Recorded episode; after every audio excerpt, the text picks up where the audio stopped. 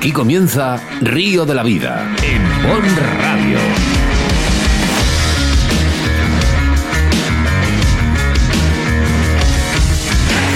Tu programa de pesca con Óscar Arratia y Sebastián Cuestas. Buenos días y ser bienvenidos, bienvenidas a Río de la Vida, tu programa de pesca en BOM Radio y para todos los canales de BON en España.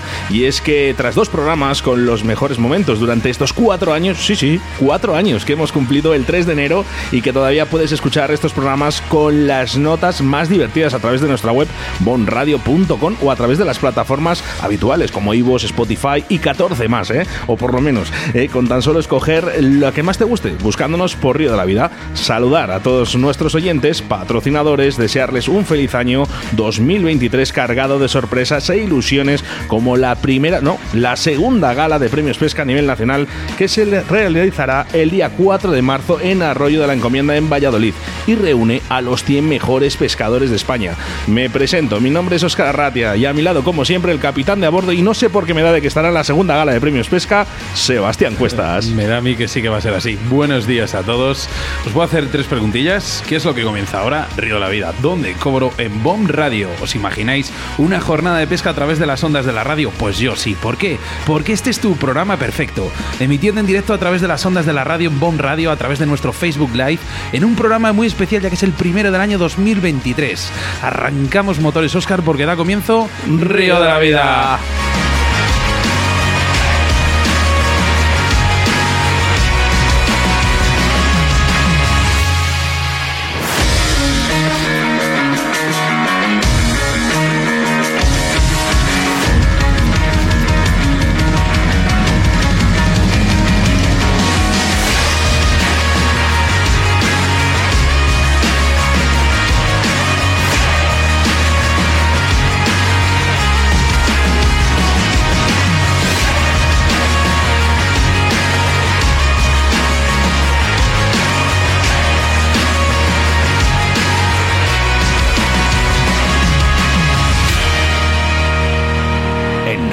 De la Vida, con Óscar Arratia y Sebastián Cuestas.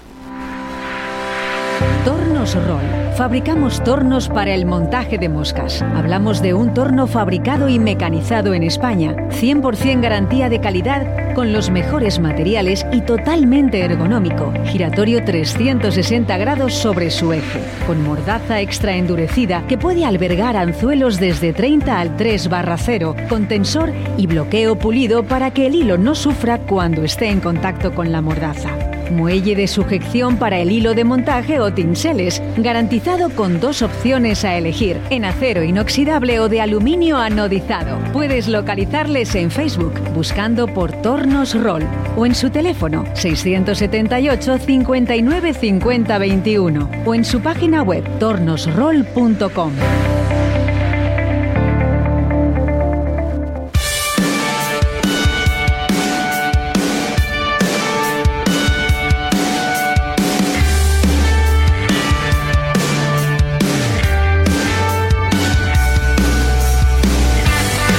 Pues programa 154 y 285 ediciones y en el que comenzamos en el debate del día con una niña pescadora, mejor dicho, con nuestra niña.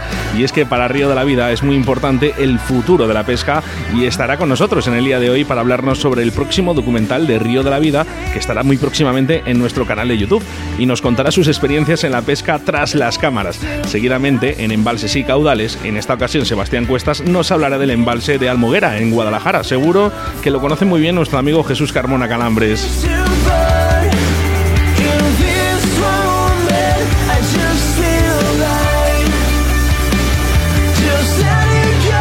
La entrevista del día volaremos telefónicamente hacia Galicia y es aquí donde nos espera uno de los pescadores más veteranos y con más prestigio en el mundo de la pesca mosca, Julio Seijas López. Sí, sí, Julio Seijas López y en el que hablaremos de la pesca mosca en los mejores ríos gallegos y damos paso a nuestro patrocinador del día de hoy que es Torno Roll, el mejor torno del mercado. Pues sí, porque Torno Roll es una empresa que se dedica a la fabricación de tornos para el montaje de moscas.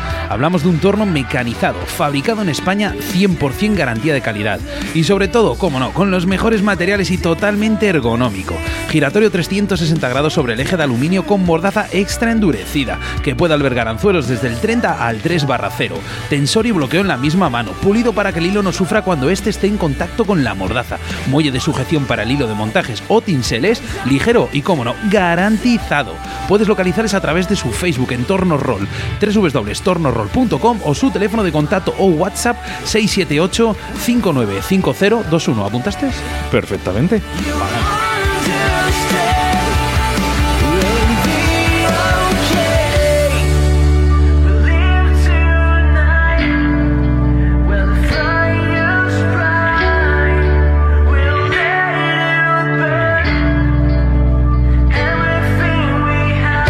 Nuestra segunda entrevista seguimos trabajando para dar difusión a otros medios de comunicación. Para ello, Adrián Torres y su página de pesca www.pescaenespana.com. Sí, sí, apunta bien, pescaenespana.com. Los colaboradores, los habituales, Cañas Dragaler Alta, la autovía del pescador, JJ Fishing, Moscas de León, Torno Roll, Riverfly y Rake. Quiero recordarte que estamos en directo y que puedes interactuar con nosotros a través del 661-096645 y a través de nuestro Facebook. Tan importa solo con buscarnos por Río de la Vida bien acompañados en los estudios con el señor Jesús Martín, buenas tardes. Buenos días. Y la señorita Leire, buenas tardes y buenos días. Buenas tardes.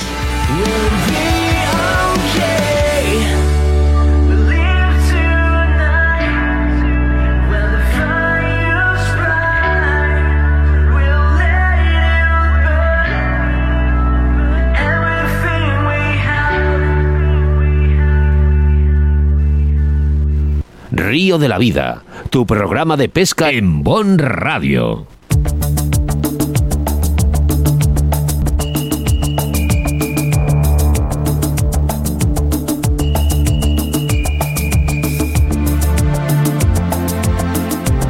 Envíanos un WhatsApp a Río de la Vida, Bon Radio, 661 09 6645.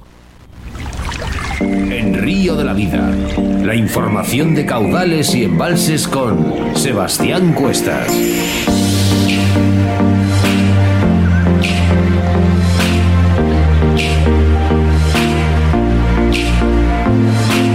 En nuestra sección de embalses y caudales hablamos del embalse de La Almoguera, situado en la provincia de Guadalajara. El embalse de la Almoguera, quizás por su menor capacidad frente a Entrepeñas, está considerado un hermano pequeño del grupo de masas de agua que constituyen el Mar de Castilla. Su situación sobre el Tajo, aguas abajo de sus hermanos mayores, hacen que sea altamente dependiente de las aportaciones de agua de estos. Volarque actúa como regulador, enviando parte del caudal al Segura, provocando importantes variaciones de nivel nada naturales. Esto también afecta la temperatura del agua. Entre Peñas y Buendía actúan acumulando agua fría durante el invierno que vierten en verano. Este agua era calentada hasta hace unos años por la central del Zorita y sin embargo tras su cierre este efecto ha desaparecido. El embalse es estrecho, casi se confunde con el cauce natural de un río, no, de un gran río. Los carrizos, lo mismo que facilitan la reproducción de los peces, dificultan los accesos y la pesca desde orilla a los pescadores. Es por ello que una embarcación sin motor o un pato nos facilitan alcanzar puestos más interesantes. En Almoguera podemos encontrar prácticamente la misma variedad de especies que en el resto del embalse de la zona. Lucio, lucioperca, black bass en lo que a depredadores se refiere, carpa en su mayoría común y barbo como principalmente representante de ciprínidos. Si nuestro objetivo son los primeros, hemos de tener en cuenta que su cantidad se ha visto mermada en los últimos años. Quizás sea el lucio el que más garantías nos ofrezca, aunque podemos obtener indistintamente black bass y luciopercas. Debido a la espadaña, los señuelos de vinilo están especialmente indicados para este embalse. Las grandes carpas son uno de los mitos, reales sí, de Almoguera también, aunque difíciles periódicamente se dan capturas de 12, 14 y más kilos, y es que funcionan todos los cebos habituales, pero hay que tener en cuenta la presencia masiva del cangrejo, como con los cebos duros, como la chufa, estos nos durarán bastante más y es que nos darán grandísimas opciones de pesca. En definitiva, quizás con un volumen de pesca no tan grande, pero una alternativa a los superembalses de la zona.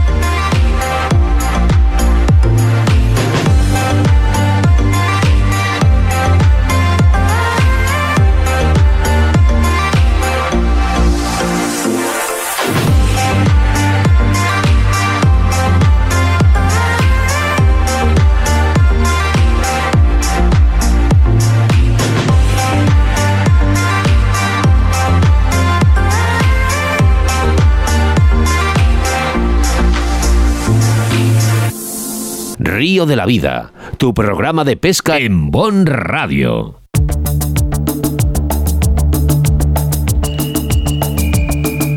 Y sí, lo habíamos anunciado. La niña pescadora, podemos decir, Sebastián. Sí, O nuestra la- niña. La niña, mi niña. Más bien tuya. Leire Cuestas Prieto, la tenemos aquí delante. ¿Qué tal, Leire? Bien. No se pone nerviosa con nada, ni con una caña, ni delante de un micro, me estoy quedando alucinado. Este no, yo no era así, Leire. Tenemos que visualizar, mira, podéis ver los dos primeros programas, ¿no? De los primeros programas que hicimos aquí en Río de la Vida, ¿no? Cómo se nos nota, ¿no? En la voz, ese nerviosismo. ¿eh? Sí. Cosa que ya ha cambiado. Y Leire, por ejemplo, no lo tiene. No, la verdad que no. Leire es echada para adelante. Hemos estado ahí pasando unos días. ¿Dónde, Leire? En el Leizarán, ¿Dónde está Leizarán? en País Vasco. ¿Y qué hay, qué hay ahí en el Leizarán? ¿Qué hay en ese río? ¿Truchas?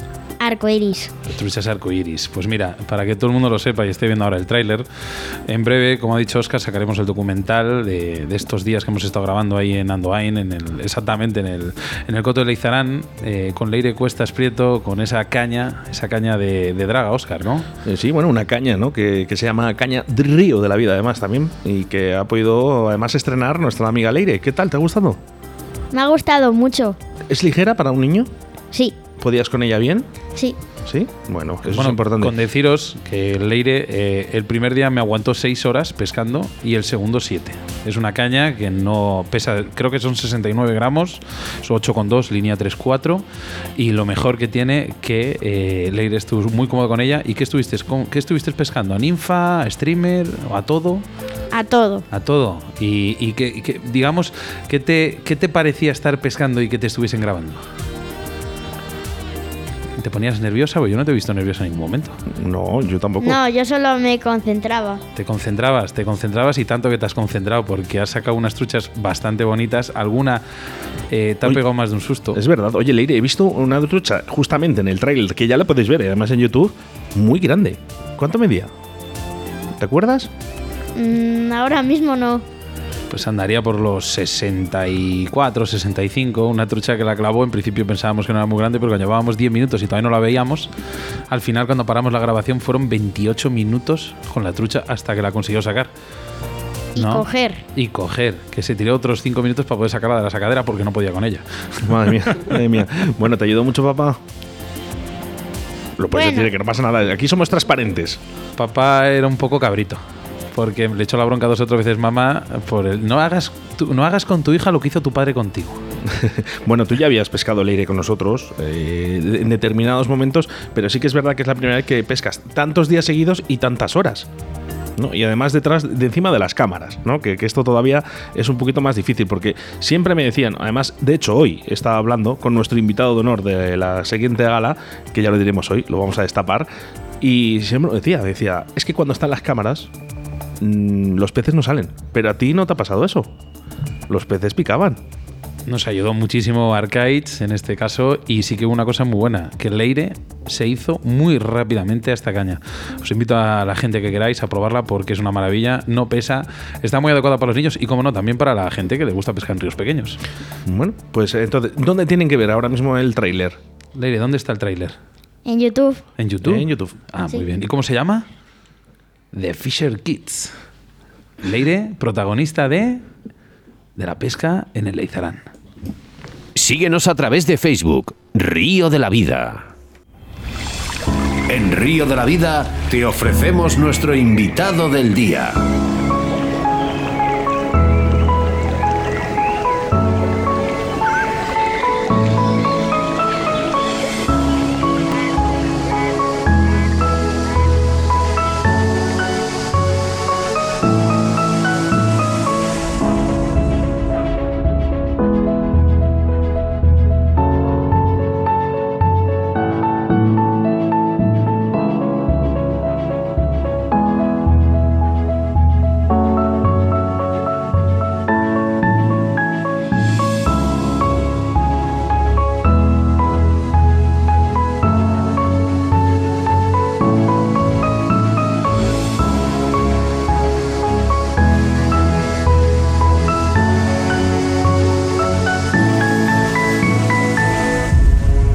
Sí, hasta luego, hasta luego vuelan nuestros micrófonos de Bon Radio para entrevistar a uno de los pescadores más representativos de Galicia, Julio Seijas. Buenas tardes.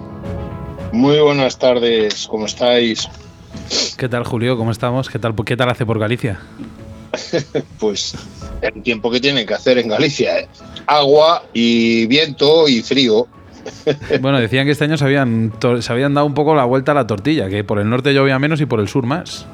No, no, aquí cuando vamos a ver, ahora es la época y es eh, la época de, lluvias, ¿no? Lo que no sí que notamos mucho en nuestros ríos es que ahora mismo encontrar un río con agua eh, a últimos de temporada es bastante complicado.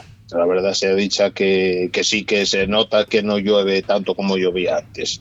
Pero bueno, ahora en este tiempo es lo que tenemos, o sea, frío, agua y nieblas. Aquí en Lugo por lo menos tenemos nieblas y un tiempo bastante desagradable. Julio, dicen que caen diamantes ahora del cielo. Sí, caerá. Bueno, para, vosotros que estéis acostumbrados, no, pero seguro que para un murciano o gente del sur estará deseando, ¿no? De, que caigan estas eh, preciosas aguas que van a llenar nuestros embalses. Eso segurísimo. Bueno, Julio, pescador, multiespecie, porque te vemos pescar a mosca, te vemos pescar a surcasting, que también sabemos que te gusta mucho, pero es que en el día de hoy nos vamos a centrar más en la pesca de salmónidos. Lo primero, actualmente, ¿cómo ves la población de truchas en Galicia? Bueno, eh, yo diría que ahora mismo está, estamos, eh, o sea, la tenemos estable, o pienso yo, eh, bajo mi criterio, que está estable, ¿no? Con las medidas que ha ido tomando la Junta, pues no debería de, empeorar, ¿vale? Por lo menos tendría que estabilizarse. Ya no voy a decir que, crezca ¿no? la población, porque es difícil con el tipo de aguas que tenemos, no tiene nada que ver, yo creo, eh, lo dicen nuestros técnicos, no tiene nada que ver nuestra, digamos, nuestra comunidad con otras comunidades. ¿no? En otras comunidades el crecimiento de, de, de, los salmónidos es totalmente distinto a las aguas que tenemos nosotros. Pero eh, nosotros siempre hemos ido tirando un poco de las rentas que tenemos, ¿no? Quiero decir que tenemos muchos ríos. Entonces, pues cuando ves que va menguando en unos ríos, pues te acercas a otros ríos, ¿no? Pero ahora mismo yo pienso que tenemos eh, unos ríos que están bastante bien, eh, no digamos que tienen la cantidad como tienen otras comunidades autónomas, ¿vale?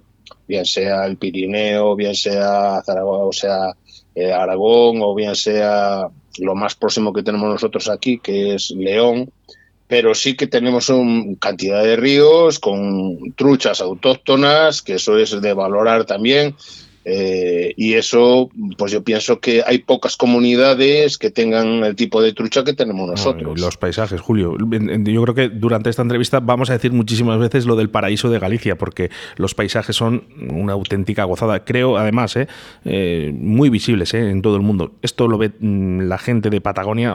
Fíjate, nosotros vamos a Patagonia y yo creo que la gente de fuera, alemanes, estadounidenses, mm, me da igual el país que sean, si miran Galicia, solo los paisajes, esto, esto sería una bomba.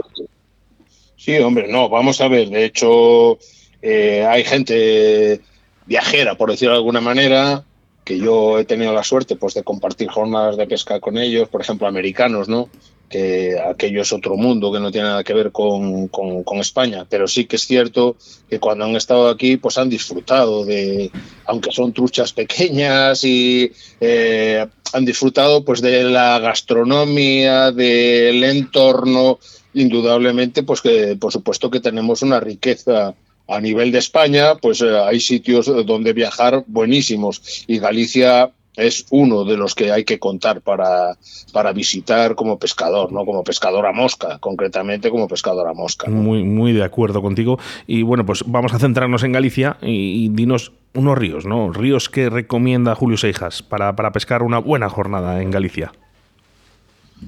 Vamos a ver, yo personalmente, tal y como está ahora el, tema de la pesca, eh, cada vez eh, han ido creciendo más lo que son los kilómetros de ríos sin muerte, eh, porque eso en Galicia se ha desarrollado desde los años, te diría yo, del 2000 en adelante es cuando empiezan a haber los primeros sin muerte, o a lo mejor me estoy equivocando, igual fue un poquito antes, pero eh, tenemos poca historia en los co- cotos sin muerte, pero bueno, yo pienso que ahora mismo tienes, eh, tienes unos ríos como puede ser el Sayas, eh, que está bastante bien de población y de tamaño. Tienes el, el coto de Aranga en el río Mandeo. Eso es en cuanto, imagínate, pues en cuanto a Coruña, ¿no? Después eh, tienes en la provincia de Lugo, pues Monterroso, el Coto de Antas, tienes Láncara, Cobas, que son los míticos, eh, el, Coto de Cobas, ahora tiene un sin muerte, bueno, es todo sin muerte, cuando antes era pesca extractiva en Cobas, ¿no?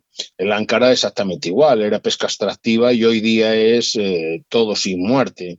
Y como no, en Orense, tanto en Orense como en Lugo, tienes el Padre de Miño. En cualquiera de esos ríos, tienes ríos de montaña, donde el granito está presente, y tienes ríos de llanura, como puede ser el, el- el Miño, ¿no? El Miño, Cobas, eh, pues, eh, o sea, Láncara, son ríos de, de- de llanura. El Miño es eh, espectacular. Mismo en Orense, allí donde están las, las, las termas, ¿no? Que- que, eh, las aguas termales que salen de allí, Sí. pues puedes ir con la familia perfectamente, eh, ellos tomarse una- un baño y tú estar pescando, pues eh, truchas espectaculares. Qué maravilla. Oye, qué bien suena ese plan, Julio.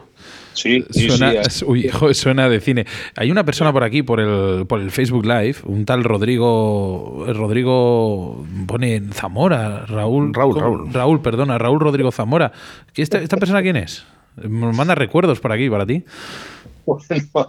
Pues eh, Raúl Rodrigo es, eh, es mi sobrino, eh, pues eh, que le mando un abrazo. Eh, y bueno, es, es un aficionado, es un aficionado a los salmones. Ya, ya, sí, sí, ya lo sabemos, lo sabemos. Es un aficionado. Tienes toda la razón. Tiene, tiene muchas, muchas variantes abiertas, ¿eh? la verdad que le da, le da todo. Es Sí, una- el stalking, el bueno, eh, todo, a todo. lúcido, eh, buf, eh, tiene muchos, pero claro, pero bueno, le da todo y la verdad que tiene suerte. Hace poco estuvo estuvo por Galicia y hasta pescó lubina, ¿no? Sí, nos enseñó una foto de ello. Oye, hace un tiempo, eh, Julio. tú mira los multiespecies que soy yo, que él también, ¿no? Él también. Viene de familia. Pero, sí, eh, Raúl lleva, pues pues, lo lleva en la sangre ya también, ¿no? Eso es bueno. y- y es, Eso es es una cosa pues, que me agrada. Mira, Julio, nos recordábamos que hace un tiempo uno de nuestros oyentes nos escribía para hablar de la pesca del floreo. Además, a pesar de los años que han pasado, todavía se sigue practicando en Galicia. Háblanos un poquito, ¿qué es? ¿Dónde podemos practicar esta modalidad? La verdad que, ya te digo, no es la primera persona que nos lo pregunta y, No, y que lo piden, y que lo pide la gente, que hablemos de floreo. Bueno, pues hoy, Julio Seijas. Bueno, pues mirar, eh, eh, lo que es la, la técnica del floreo se compone, pues bueno, lo, primero que yo donde más he visto y que, que son unos auténticos maestros son en, en la terrachá. Terrachá, traducido al castellano, es en tierra llana, ¿no? Es una zona donde el Miño eh, es un río de llanura, eh, donde sale la vegetación de ribera, hay muy pocas corrientes, muy pocas corrientes, son todo aguas paradas. Eh, cuando llueve, pues el río lleva un poquito más de tiro, pero no, normalmente son aguas paradas, ¿no? Y entonces, pues eh, se practicaba aquí normalmente en, la tierra llana la pesca del floreo y se componía pues de una caña de dos tramos. La parte inferior era uh, una de caña de barrer, de una caña de escoba, y la parte superior era de bambú, una puntera de bambú, bien podía ser bambú negro bambú, el bambú rubio que conocemos todos, ¿no? A todo esto, el talón de escoba, pues se le agujereaba por dentro para meter dos punteros más o tres, porque claro, solían partir, las truchas te solían partir los punteros y tenías que llevar de alguna manera la reserva, ¿no? Y la reserva, pues la metías por dentro de la caña de, escoba, metías esos punteros de, de bambú y le ponías un corcho, ya sea un corcho de una botella, en el, en el talón, en el culo de la caña, pues le, lo sujetabas con, con ese corcho. Esas cañas eh, llevaban un hilo de, de pesca de un grosor aproximadamente de un diámetro entre un 0,25 y un 0,35, dependiendo de las zonas que ibas a pescar, pues se usaba eh, el sedal más fuerte o menos fuerte. El anzuelo, el tipo de anzuelo, pues se usaba para que, os, eh, para que la gente entienda más o menos el, el tipo de anzuelo, tenía que ser uno similar al 540 de Mustad, o sea, un anzuelo fuerte, reforzado, y eh, los cebos que se utilizaban, pues eh, se utilizaban el, eh, sobre todo lo que le llaman aquí besbello, que es la ninfa de eh, la ninfa de libélula, y el saltamontes. ¿no? Como en los cebos en la mayoría de los ríos ya no se puede pescar a cebo, sí se pescaba también con unas moscas ahogadas, imaginaros eh, una mosca ahogada construida en un anzuelo del 8, un 540, unas moscas sobredimensionadas. Que había esos pequeños trucos, pues que de, meterle un poquito de plomo en el abdomen o meterle un poquito de cobre para añadirle ese peso extra para que hiciera el dibujo a la mosca en la superficie del agua. Y era una pesca de superficie, o sea, era una, era una pesca similar a la llerana, por decirlo de alguna manera. Simplemente que la, caña medía entre los 2,80 y 3 metros, era lo que medían las cañas de floreo. Después, más tarde, vinieron las cañas de, de fibra de carbono y de fibra de, bueno, primero las de fibra de vidrio y después las de fibra de carbono, ¿no? Se les modificaba un poco la puntera para que tú con el mismo esfuerzo eh, la puntera vibrara y tuviera una vibración continua eh, sin hacer tú mucho esfuerzo de muñeca, ¿no? Eran pequeños detalles que cada maestrillo tenía su librillo y la verdad que, que se usa aún hoy, se sigue usando con, con el moscón, se sigue usando muchísimo en, en la tierra llana. Eh, hay gente que no sabe pescar otra cosa que no sea a ese tipo de, de pesca. Eh, esa es la, ese compone la pesca del floreo. Lo he resumido. No, bien, bien explicado, bien explicado. Es más, más de uno cogerá esta parte porque ya te digo que no es la primera vez que nos lo preguntan. Pero sí que es verdad que es muy curioso eh, para la gente que no ha ido a Galicia o va un- alguna vez y, lo ve. Te- Tengo bastantes, por suerte, tengo no bastantes amigos, sino bastantes conocidos en la zona de Galicia que siempre les veo con moscas terrestres, escarabajos, eh, eh, rollo, pues, pues eso, saltamontes y demás. Y, pescan al, al golpe en el agua. O sea, explícanos un poquito en qué consiste esta pesca, que realmente es una pesca para llamar la atención de los peces, ¿no? Para mí rompió, yo te digo la verdad, rompió lo que es la magia de la pesca mosca, la rompió el escarabajo, ¿vale? Porque con muy, muy poquitos conocimientos de pesca mosca, tú puedes pescar en Galicia con un, con un escarabajo cuando yo pensé que solamente podía pescar barbus, ¿no? Cuando tengo ido y, visto pues pescar, pues eh, yo qué sé, a nuestro amigo Paco Redondo verle o pescar en los embalses con esos escarabajos, pues para mí no me lo creía cuando la primera vez que me, me demostraron que con escarabajos se podían pescar truchas en Galicia, no en todas las comunidades, ¿eh? pero en Galicia desde luego mm, en la mayoría, no de, voy a decirte en todos, pero así que pasas piedra fita para aquí, en la mayoría de los ríos puedes pescar con escarabajo, ¿no? Y, la verdad que eh, para mí rompió todos los esquemas de lo que es la, pes la pesca mosca, ¿no? Eh, el pescar con hilos finos, eh, el no ser visto, bueno, el hacer el menos ruido posible, todo eso deberías de, de hacerlo, ¿no? Pero esto es que rompe toda la todo todo el tema de lo que es la deriva, el dragado, el todo eso lo rompe Sí, la sí, pesca sí. con escarabajo, porque lo que se trata es de estirar estirar y golpear el agua, ¿no? Cuando, Luego- pensamos, cuando, cuando estamos pensando todo lo contrario, claro, cuando vamos con una mosquina, Claro.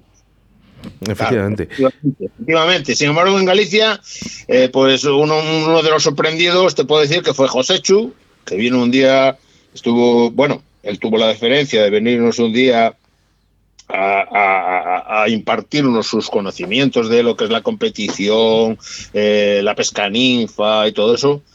Pues eh, y nosotros a cambio pues, se lo pagamos con compartir y, y, descubrirle el secreto que teníamos nosotros que era la pesca con escarabajo en, en Galicia no y se quedó flipado no como la mayoría de la gente que ha venido aquí a pescar de gente de alta competición Pablo eh, Ferreras toda esta gente pues que cuando veían que golpeando el agua de una manera daba igual el, el, el la punta que llevaras daba igual que llevaras un 20 que llevaras un 18 y, que te entraban las truchas, esas truchas tan selectivas, esas truchas tan tal, pero al fin y al cabo es un pez pues que oportunista que en cuanto ve un animal con dificultad pues eh, no pierde la ocasión y entonces pues eh, la pesca con escarabajo en, Ga en, Galicia está extendidísima ¿no? Julio una de las un, perdona que te corte eh, mi padre que bien le conoces Pedro Cuestas me explicaba que una de las, uno de los motivos leyendo las revistas y demás de, de, que esta pesca del escarabajo funcionaba tan bien y las truchas no les importaban los diámetros y atacaban con una voracidad muy grande era por esa falta de, de eclosión habitual que como, como suele haber en Castilla y León o en otros ríos. O sea, eh, aprovechan ese alimento eh, espontáneo que cae de los árboles. ¿Puede ser eso?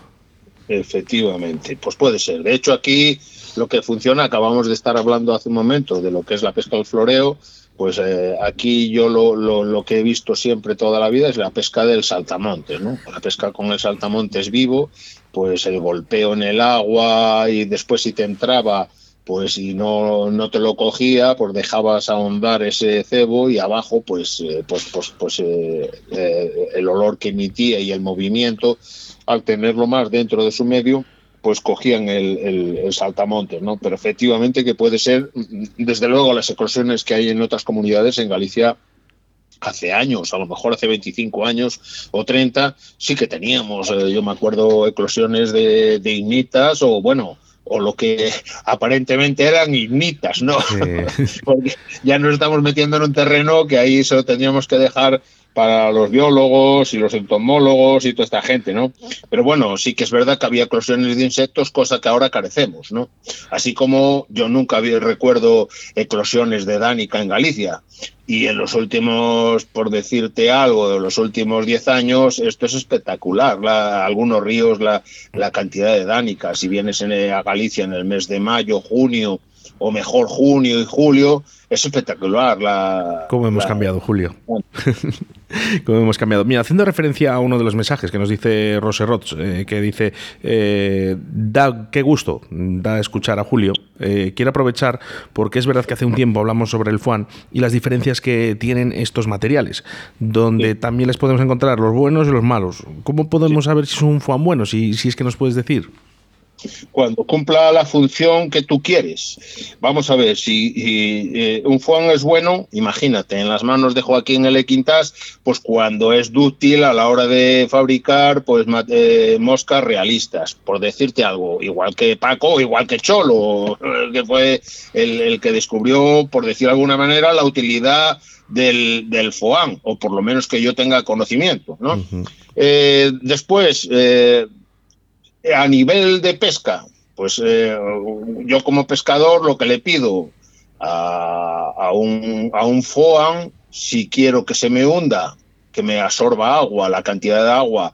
que yo necesito para que eh, dé el golpe necesario dentro del agua, y también quiero, eh, por ejemplo, el FOAN para, imagínate, pues, pues que me flote lo suficiente, ¿no? Entonces, tienes que buscar, todos los FOAMs eh, tienen su función y no hay FOAM, bueno, yo pienso que no hay, eh, hay bueno ni malo, simplemente que tú tienes que buscarle eh, si con esa densidad que tiene y, y, con la cantidad de plástico que tiene, si te va a flotar más o te va a flotar menos. Y entonces tú mmm, darle la utilidad que tú buenamente eh, puedas, ¿no? Sí, bueno, aquí ya entra mucho el, el, el tema de eso, la flotabilidad de cada uno ¿no? y la porosidad ¿no? que tiene, tiene ese material, que, que, sí que es verdad que en algún momento aquí también hemos hablado, ¿no? Los materiales más porosos, menos porosos, flotan más, flotan menos. Eh, sí que es verdad, Julio, que si hablamos de, de moscas, mm, ¿cuáles serían las más imprescindibles para Julio Seijas? No te puede faltar nunca en la caja. ¿Cuáles son? Bueno, pues eh, por supuesto el escarabajo en sus distintos tamaños y colores. Cuando estuvo aquí Mer Petillán nos descubrió eh, cuando estuvimos con él pescando y, atando moscas, porque nosotros atábamos, él desde luego montaba, cuando descubrimos la MP81, la varón rojo, en sus distintas variantes, eh, la oreja de liembre de toda la vida con, en cul de canar y un tricóptero de, de cul de canar en distintos tamaños, eh, colores, lo que tú quieras. Yo, para mí, esos son esas cinco moscas eh, con las que yo casi me atrevería a pescar en todos los ríos del mundo, dependiendo del tamaño, ¿no? Y después en, en, en ninfa, pues pescaría, por supuesto, con una fasantail, con la típica negra culo rojo y con la negra veteada en plata. Pues yo de todo lo que sea de ahí para, o sea, todas estas modernidades y tal, perfectísimamente, ¿no? Pues echarle eh, el uva y, cualquier otra cosa que, que se te ocurra que, que no blanquee por supuesto que al, al, meterla en el agua o cuando te caigas y la caja de moscas se te moje toda. Que nos ha pasado y, a todos. Y, y, bueno, que nos ha pasado a la gran mayoría y que no se pongan las ninfas blancas. A mí ¿no? me Eso pasa es- al revés, Julio. Me caigo yo al agua. La caja no. La que, que se cae yo. Que me- Claro, pero por eso te lo digo, claro. Pero esto es, estas serían mis moscas, ¿no? Mis moscas. Hay una- Después, lo que salga de ahí, eh, yo qué sé. Eh, hay una cosa, Julio, que sí que es verdad. Si retornamos un poquito al tema de los escarabajos, eh, veo que lleváis diferentes colores, rojos, amarillos, verdes. ¿Esto realmente hay estas tonalidades en el río o es por llamar más la atención? No, vamos a ver. la, eh, lo que más yo lo que más veo aquí en Galicia es el, el escarabajo, el escarabajo del, del carballo que le llamamos aquí, del roble, ¿vale? Que es marrón, es de color marrón y tiene un tamaño bastante considerable. Y luego, desde luego, que está plagado, plagado, plagado, es de un escarabajo chiquitín eh, para montar en un anzuelo de 18, 16, que están en, en- las hojas de los, de los abedules y eh, de, yo creo que es el abedul, el, que está al lado de nuestros ríos. Y bueno, las hojas están infectadas de, de, bueno pues de, de ese escarabajo no y es negro por arriba y por abajo es negro pero con un así tornasolado de color eh, Sí. de ese color azul no qué sucede que claro, eh, a todos no me parece que he llegado cuando so- eres joven hasta los 30, bueno, no, hasta los 40 o 40 y algo, pues tenemos una vista muy, muy buena.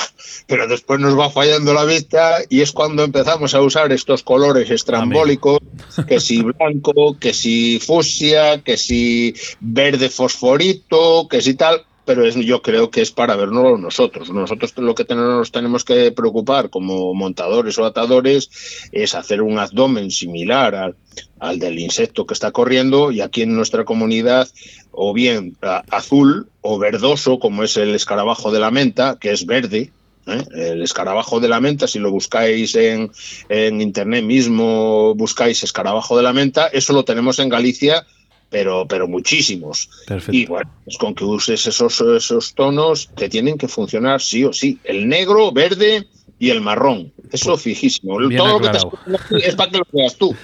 Muy bien, Julio. Oye, de verdad que, mira, me has aclarado una cosa porque ya verdad que veo a mis compañeros de Galicia que tienen esas tonalidades de escarabajos y nunca se lo he preguntado. Y mira, teniéndote a ti, pues ya eh, queda todo bien, más que claro. Eh, vamos a entrar en un- ya en un mundo un poco, o en una, en una dirección un poco más complicada. Hablamos de la normativa, la normativa más concretamente en Galicia. ¿Cambiarías algo actualmente eh, de, lo que, de lo que tenéis allí?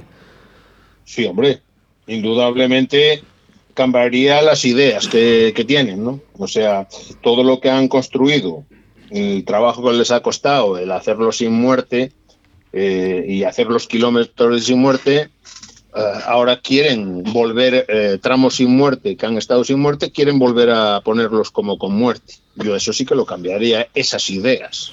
Que no sé quién es el alucinado que ha estado luchando por hacer sin muerte y ahora le están apretando por detrás y resulta que van a, en los sin muerte, van a volverlos a poner eh, cotos clásicos. Yo sé que hay gente que no está de acuerdo con eso, pero yo personalmente, todo lo que hemos avanzado, no puedes dar un paso para atrás. Eso una. Y dos, eh, pues eh, otra cosa de la normativa que cambiaría, que yo siempre he abogado por eso, pues eh, es la, el horario en la pesca de reo como en otros países, ¿no? Como puede ser que lo tenemos ahora mismo en Inglaterra o en otros países, pues eh, se puede pescar de noche el reo. Y aquí, sin embargo, tú a, la, a las 11 o dependiendo de, del horario de verano, tú te, te tienes que retirar del río. Y hay que pensar un poco en eso. Pero bueno, tal y como se están poniendo las cosas a nivel de, de otras especies, pues bueno, ya sería pedir mucho, pero por lo menos que no se dé un paso atrás en todo aquello que hemos avanzado en el, último año, en los dos últimos años. Es lo único que le puede poner a, la normativa, ¿no? Eso es, eh, a mi modo de ver, eh, lo que lo que opino yo, opino yo, vamos, de la normativa de pesca. Hay gente que sabría explicarte mucho mejor que yo, porque yo soy al fin y al cabo un hombre de campo, un hombre de, de pescar y divertirme con los amigos y por supuesto que me leo la normativa o Ojalá, intento. ojalá Julio mandaran más los hombres de campo en este país. El- el- eh, mucho se habla del salmón y, y lógico y normal. Eh, queremos saber un poquito esta opinión que tienes eh, sobre sus bajos índices actuales. Hombre, pues yo personalmente no me gustaría que se llegase a extinguir, ¿no? Hay que pensar que eh, así como tenemos muy pocos ríos en Galicia que tengan salmón, muy pocos, muy pocos. También no nos tenemos que olvidar que ha habido ríos que han tenido salmón y ha desaparecido, como puede ser en el Eume y en el Sor, ¿no? En esos ríos hubo salmón y hoy día está extinguido. Eh, no me extrañaría, no me gustaría llegar a, a recordar eso, ¿no? Pero no me extrañaría de que de que se llegase a extinguir en, en- en- en lo- en el- los ríos donde todavía tenemos algún salmón. Todavía, todavía estamos a tiempo, a lo mejor. Eh, entonces hay, hay que intentar hacer el caso a los especialistas. Eh, Julio, nos queda muy poquito tiempo porque tenemos otra entrevista ahora. Eh, cuéntanos un momento de tu vida que va a quedar grabado en tu, en tu memoria, en tu retina. la primera vez que, que vi a un pescador devolver una, una trucha, era de aquella no existían cotos sin muerte en Galicia y simplemente una trucha de buen tamaño y que la- se la vi devolver no, no entraba en mi cabeza y queda eso ese momento ha quedado grabado en mi retina Jo. mientras yo vivo. vamos. Es la primera vez que nos dicen esto, ¿eh, Sebas? Sí, bueno, es que nosotros hemos, hemos mamado, hemos Claro. nacido con ello. Entonces No. no podemos tener ese concepto que tienes tú, Julio. Tú has vivido el cambio. No, no, yo es que he vivido, o sea, cuando eh, este pescador era de una asociación muy conocida a nivel de España, eh, conservacionista, en fin, ¿no? Yo, yo, yo fui, fui de, de esa asociación durante eh, más de una década y participé en varias jornadas que hicieron en Galicia y todo lo demás, pero un pescador, de aquello era todo matar, matar, matar, matar, o sea, llevar el cesto y tal, y cuando le ves que, que este no llevaba cesto y tal, para mí eso me chocó muchísimo, muchísimo. muchísimo. Julio, eh, voy a decir una cosa que se- siempre se lo decíamos a Jorge Rodríguez Maderal. Eh, tus palabras doman a un elefante. Muchísimas gracias por estar en los micrófonos de Río a la Vida.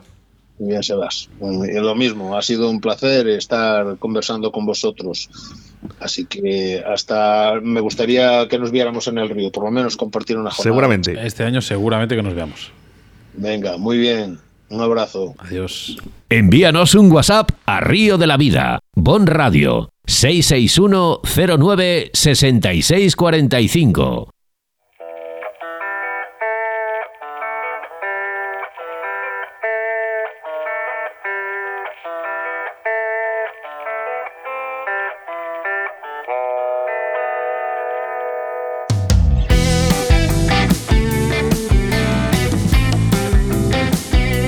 Nos vamos con mensajes al 661-096645, mensajes también a través de nuestro Facebook, bastantes, por cierto, Sí. mucha gente conectada hoy. La verdad que hemos tenido muy, muy animado y sobre todo, bueno, me gusta empezar este 2023 con estos mensajes que, joder, pues al final te animan, te, te- pues tiene ese punto de, de cachondeo, como digo yo.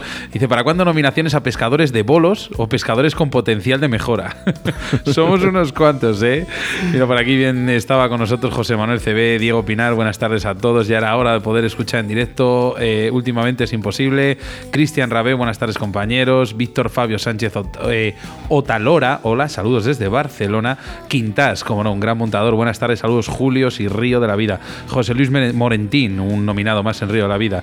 Pone eso en tu pesca, pero en otras especies, según entiendo, están peor. Eh, bueno, pues me supongo que hablará de otras comunidades y otro tipo de, de modalidades. Roberto Fernández, buenas tardes, gente. ¿Cómo lleváis? Un saludo. Raúl Rodrigo, Hernando Eraso, siempre tenemos aquí, ya estamos de nuevo en la, en la se perdió la señal. Si hemos tenido un pequeño problemilla, ¿vale?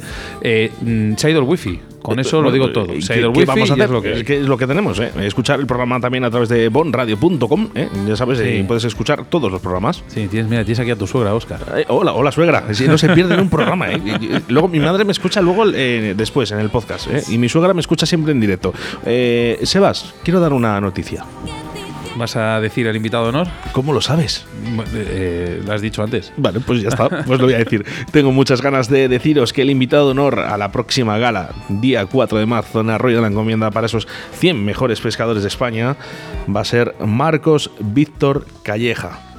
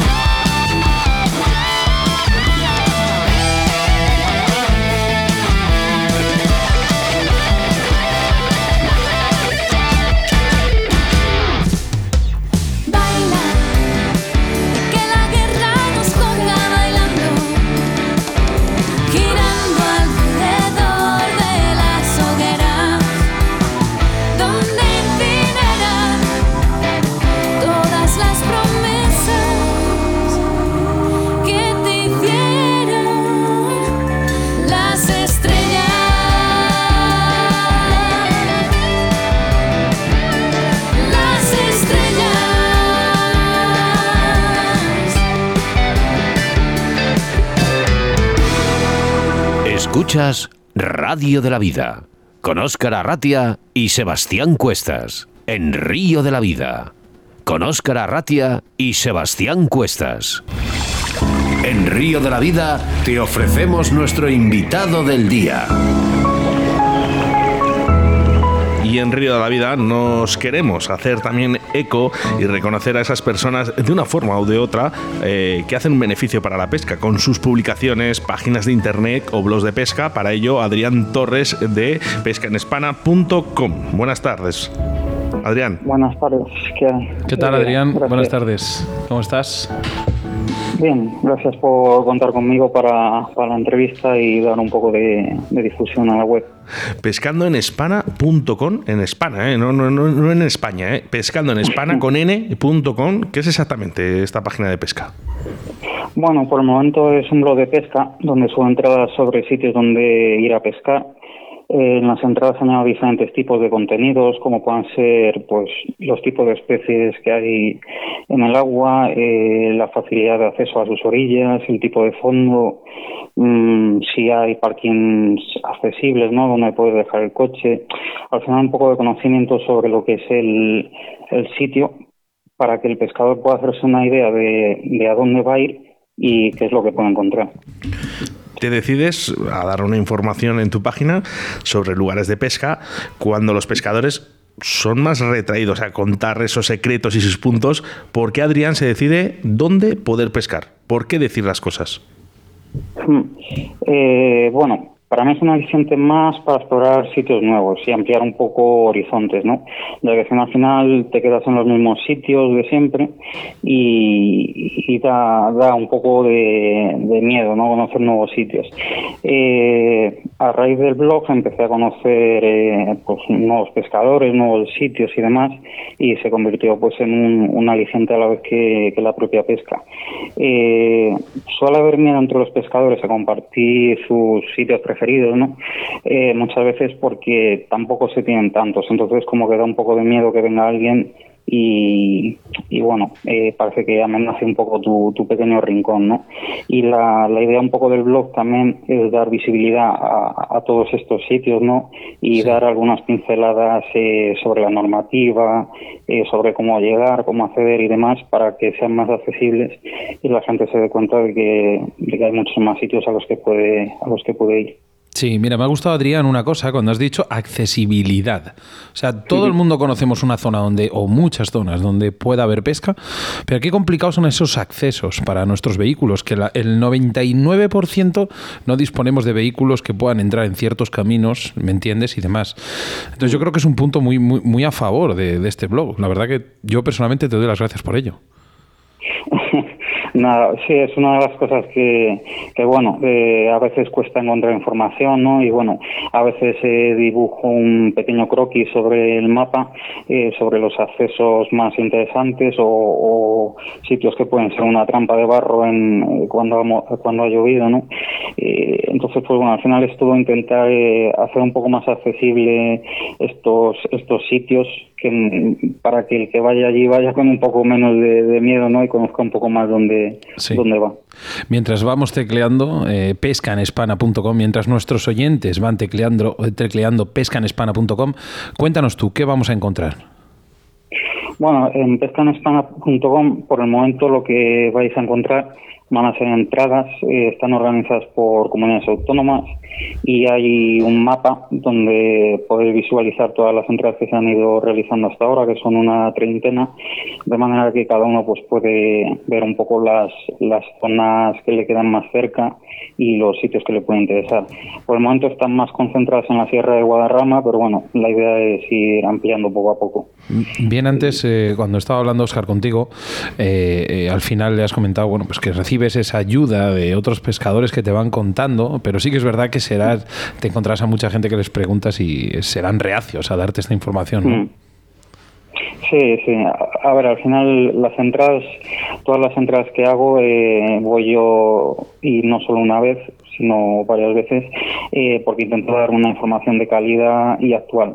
Entonces, eh, en una sola vez es difícil hacerte la idea de lo que puede haber en, en un sitio. Eh, igualmente, pues bueno, yo voy hablando con, con los pescadores que me encuentro y hay algunos, pues oye, más, más abiertos, otros menos, pero siempre se aprende algo. Supongo que eres pescador. Sí, claro, claro. y también, eh, eh, bueno, aprovechas esas jornadas de pesca para también pa- para poder publicar Sí. bajo Sí, tus final experiencias. la- la mejor manera es, es pescando tú mismo, ¿no? Viendo, viendo lo que hay, lo que no hay. Es la única persona, Adrián, que no te va a engañar, tú, tú mismo. Exactamente. Lo que pasa que, lógicamente, claro, para hacer una página como la que estás haciendo tú mm, es complicado porque, claro, registrar tantos puntos de pesca es muy difícil. Sí, es una labor bastante ardua, pero bueno, eh, voy con paciencia, no tengo prisa en hacerla crecer, eh, así que bueno, es un proyecto a, a largo plazo y, y, bueno, cualquier información, cualquier sugerencia eh, será bienvenida eh, a través de los contactos que hay en, en la web. Mira, yo te conocí por uno de los artículos de Villanueva de Duero, por ejemplo. Sí.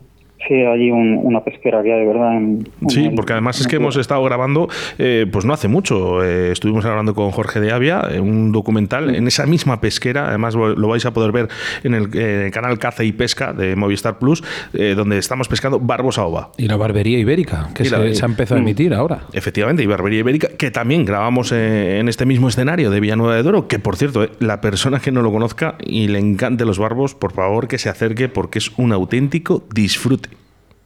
Sí, es eh, bastante bonita. Hay que tener cuidado, pero para no Sí, al agua, pero sí, es un poquito peligrosa. ¿eh? Nosotros vamos con clavos, ¿eh? clavos buenos además.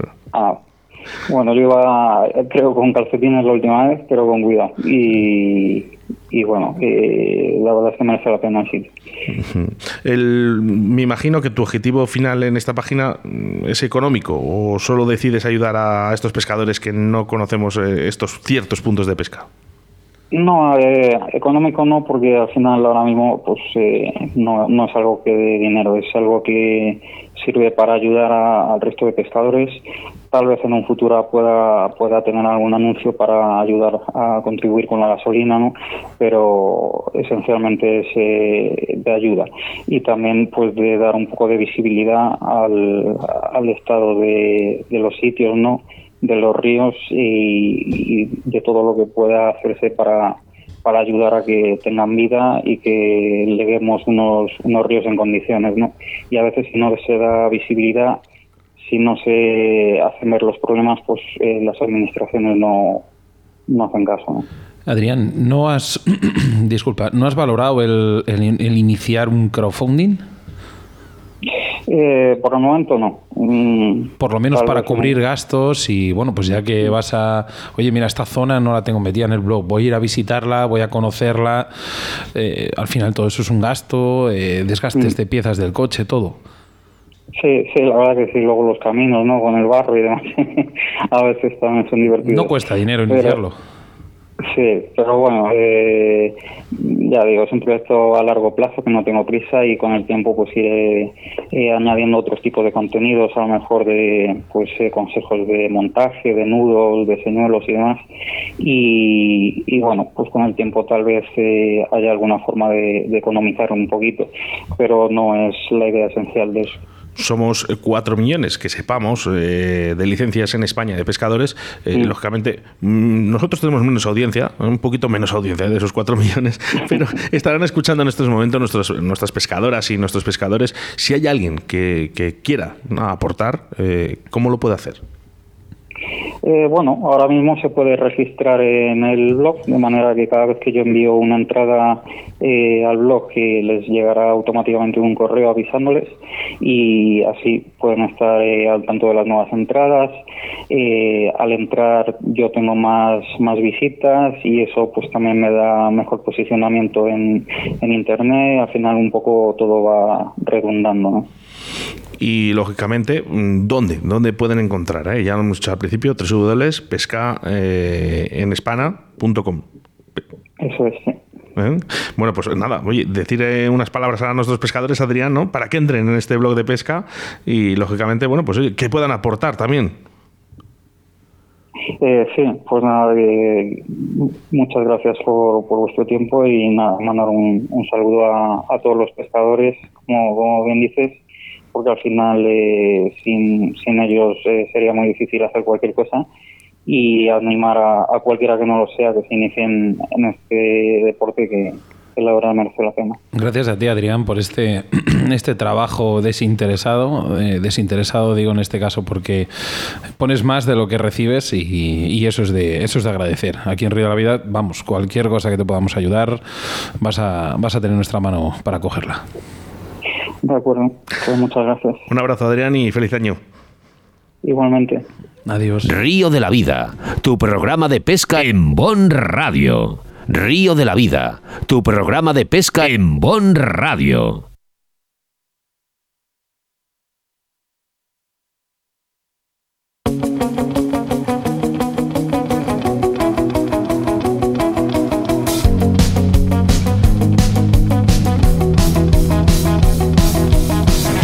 Pues programa 154 y 285 ediciones. Para un programa más que interesante con Leire Cuestas. Leire, oye, has estado estupenda, ¿eh? ¿Te ha gustado el programa? Sí, ¿Te ha gustado, no? sí. ¿Y qué? Doy gracias a Draga y a Riverfly por facilitarnos la El pesca. El material Claro, para la todo, pesca ¿eh? estos días. Todos esos materiales, esa pedazo de caña que dentro de muy poquito la vais a poder tener todos vosotros y nuestro compañero y amigo Jesús Martín aquí a mi izquierda. Jesús, buenos días y muchísimas gracias por venir. Buenos días, ya sabéis que estoy Bueno, has, has interactuado muy poquito hoy, pero la próxima semana seguro que más y mejor. Bueno, sí, claro. Sebastián, otro programa más. Sí, un programa más. eh, y bien has dicho, 285 ediciones, ¿eh? que son un huevo. Sí, es que podéis escuchar, sí, ya podéis escuchar absolutamente todas las ediciones que queráis eh, a través través de bueno, pues los portales de podcast. Con tan solo buscarnos por Río de la Vida Pesca. ¿eh? Ya sabéis que también, también a través de nuestra web en www.bonradio.com. ¿eh? Bien dices tú, el tiempo es oro, esto se acaba aquí, así que... Bueno, 167 horas más o 10.080 minutos para volvernos a reencontrar a través de las ondas de la radio. Muchas gracias, Jesús, Martín. Gracias a Leire. Cuestas, gracias. Gracias. El señor y capitán de a bordo, Sebastián Cuestas. Hasta la próxima semana. Hasta la próxima.